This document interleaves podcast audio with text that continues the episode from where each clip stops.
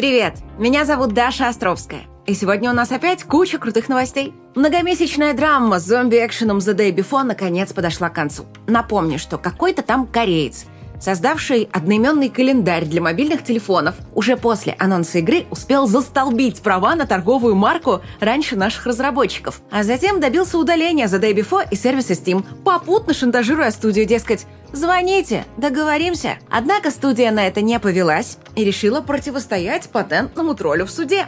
И внезапно у них все получилось. Права на бренд The Day Before вернули якутским разработчикам. Они восстановили свою страничку в Steam и объявили, что игра выйдет в ранний доступ 7 декабря. А еще выпустили трейлер, который немедленно вызвал очередной скандал, потому что в нем опять углядели сходство с трейлерами других игр. Нет, такое бывало и раньше. Но тогда еще оставались некоторые вопросики. А теперь уже очевидно, что разработчики нагло скопировали трейлеры сразу трех игр – GTA 5, Red Dead Redemption 2 и Cyberpunk 2077. На этот раз они позаимствовали не только режиссуру, но также и кучу фраз, описывающих особенности игры. А еще сделали похожую музыку и даже голос диктора, вероятно, с помощью искусственного интеллекта. И да, Скорее всего, они делают это нарочно, чтобы получить лишнюю огласку в прессе и сэкономить деньги на рекламной кампании. Ай, хитрецы! Так, ну а чем еще могут порадовать наши разработчики?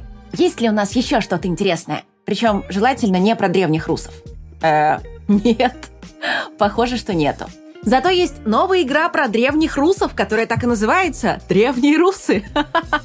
На этот раз нас ждет симулятор выживания с большим открытым миром, разными природными зонами и динамической сменой погоды. Игроки смогут крафтить снаряжение, строить дома, качаться и сражаться с ящерами. Также обещают наличие нелинейного сюжета, а одной из главных фишек станет продвинутая боевая система. Множество комбо-ударов, зависящих от направления движения. До 20 анимаций для каждого типа оружия ближнего боя. И все это с интуитивно понятным управлением. Студия официально состоит из одного человека, но по факту их там пятеро. Год назад команда выпустила достаточно успешный хоррор Eternal Evil – это такая инди-версия классической Resident Evil. Игра продалась тиражом в пару десятков тысяч копий и набрала 80% положительных отзывов, так что опыт у товарищей имеется.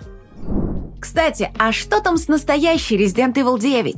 Известный инсайдер Dusk Golem рассказал, что новая игра не будет прямым продолжением восьмой части. В то же время она закончит события, которые начались в предыдущих двух играх серии став таким образом эпичнейшим финалом целой трилогии. И одновременно запустит новые сюжетные линии, которые будут раскрываться в следующих частях Resident Evil. Вероятно, студия делает игру на новом движке, в котором будет поддержка сеточных шейдеров, так же как в Alan Wake 2.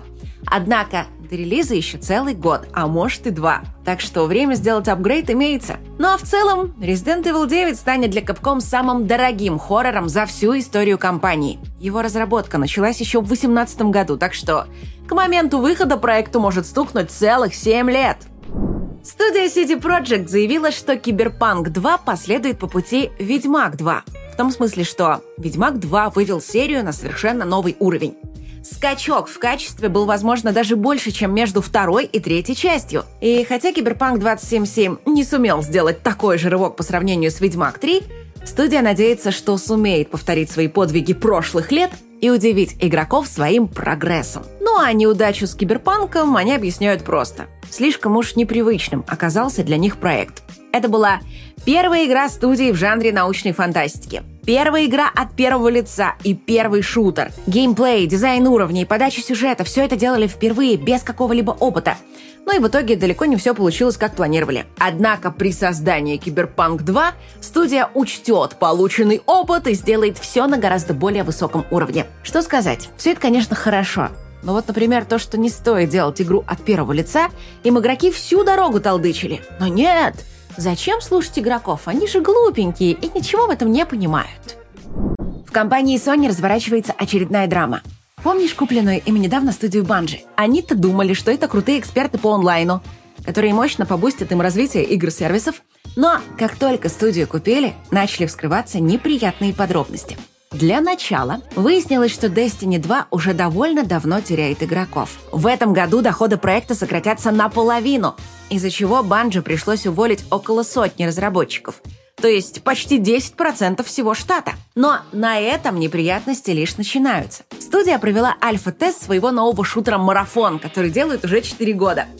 Качестве тестеров пригласили известных стримеров российского шутера Escape from Tarkov, потому что в плане геймплея марафон копирует именно ее. И кто бы мог подумать, игра их совершенно не заинтересовала, а на вопрос, будут ли они в нее играть, если релиз состоится уже завтра, ни один человек руки так и не поднял. В итоге марафон отправили на доработку, и теперь раньше 2025 года она точно не выйдет. Еще больше беспокоит то, что Банжи далеко не единственная студия Sony, у которой появились проблемы. За последние месяцы серьезные увольнения прошли и в студии Media Molecule, создавшей Little Big Planet, и в студии Naughty Dog, и даже во вспомогательной студии, которая помогает Naughty Dog делать игры. Кстати, раз уж речь пошла о Sony, в сети появились фоточки новой PS5. Тут стоит учесть, что на фото у старой версии кастомные боковые панели. Они короче, чем родные, поэтому разница в размерах не так заметна.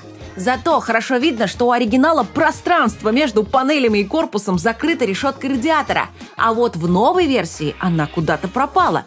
И теперь там можно увидеть и часть внутренности, и даже крепление самих панелей. В общем, выглядит, как мне кажется, не очень эстетично.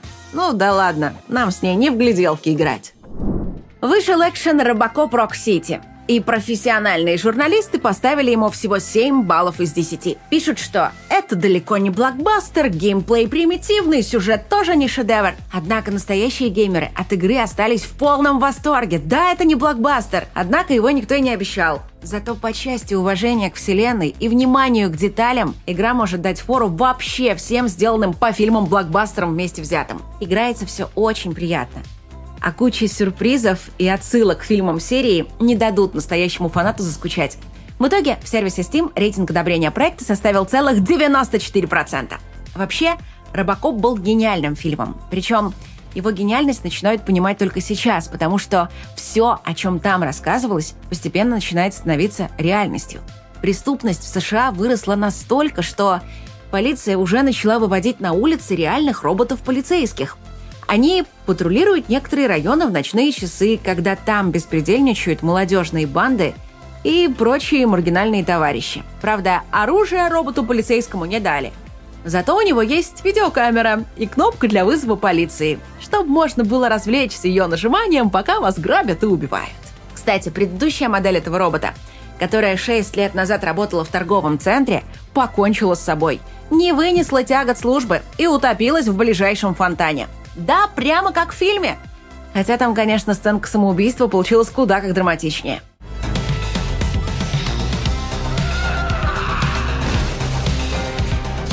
Ну а точнее всего роботу полицейскому удалось предсказать беспредел молодежных банд. Помнишь момент, в котором дети грабят магазин, вынося оттуда все подчистую? Вот теперь это уже не более чем скучная реальность. Ограбления магазинов несовершеннолетними стали для Америки банальной рутиной. Ну и напоминаю, что еще больше новостей ты можешь почитать в наших телеграм-каналах. Я рассказываю о своей жизни, творчестве и карьере игрового разработчика. Ну а наш сценарист Паша пишет у себя об играх, технологиях и вообще всем интересном, что происходит в сети. А еще есть приложение Острориц, где можно найти все выпуски с этого канала в виде подкастов, а также массу озвученных мною аудиокниг. Все ссылки будут в описании видео и первом закрепленном комментарии – ну а теперь давай посмотрим, что там с интересными релизами.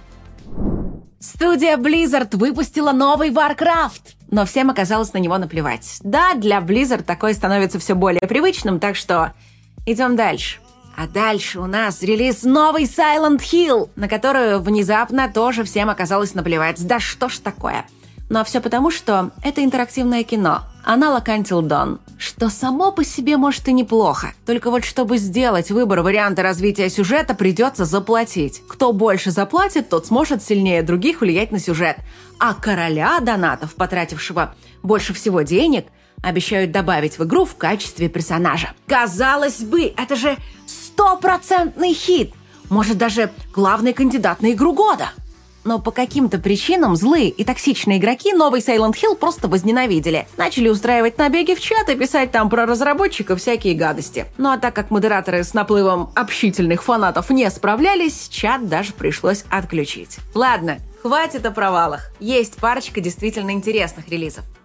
Авторы Life is Strange выпустили отличную адвенчуру Джусент. В роли девушки-скалолазки мы будем стремиться добраться до таинственной башни, чтобы раскрыть все ее секреты. Игра, конечно, довольно короткая, но очень приятная.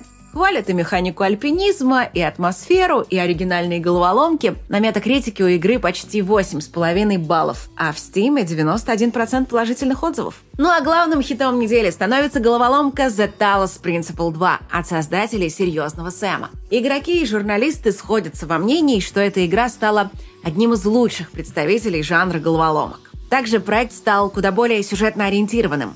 Его действия происходят в мире, где люди давно вымерли, оставив после себя цивилизацию роботов. Но затем на острове, который люди еще в древности заполнили таинственными механизмами, начинает что-то происходить. И вот одного из роботов посылают на остров разведать обстановку. Оценка на метакритике 86 баллов из 100, а рейтинг одобрения в стиме аж 95%. Также в сети появилось множество геймплейных видео и превью экшена «Аватар Frontiers of Pandora». И, разумеется, многие, ждавшие эту игру, не могли побороть скепсис в духе «Но это же игра от Ubisoft». Наверняка не удержатся и сделают из нее очередной проект в духе Far Cry. Однако все поигравшие признают, что Ubisoft действительно смогла удивить. Игра по Аватару — это не проект в духе Far Cry. Это самый настоящий Far Cry есть — на все сто процентов.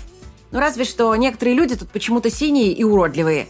Разработчики даже аванпосты и вышки заменить поленились. Ну а в роли джиггернаутов, надо полагать, выступают боевые экзоскелеты. Впрочем, ладно, пара отличий все же есть. Во-первых, графика в игре реально крутая. Будем надеяться, что и новый Far Cry будет не хуже. А во-вторых, журналистам почему-то не понравилась боевая система. Впрочем, время поправить ее еще имеется. И еще одна новость. На этой неделе я полностью прописала сценарий водных кат-сцен нашей игры Run Away From Me. Ребята ушли рисовать. Да, кат-сцены у нас будут в виде комиксов. Все же мы инди-студия. Но я постаралась там все это закрутить максимально интересно. В общем, давай потихоньку начинать готовиться к нашей игре. И в рубрике «Что почитать» я сегодня посоветую коллекционера Джона Фаулза. Сам сюжет там очень прост, его можно уложить в пару строчек. Это будни похитителя и его жертвы. Весь текст прописан от первого лица. Первая часть – дневник Фредерика, похитителя, вторая часть – дневник Миранды, жертвы.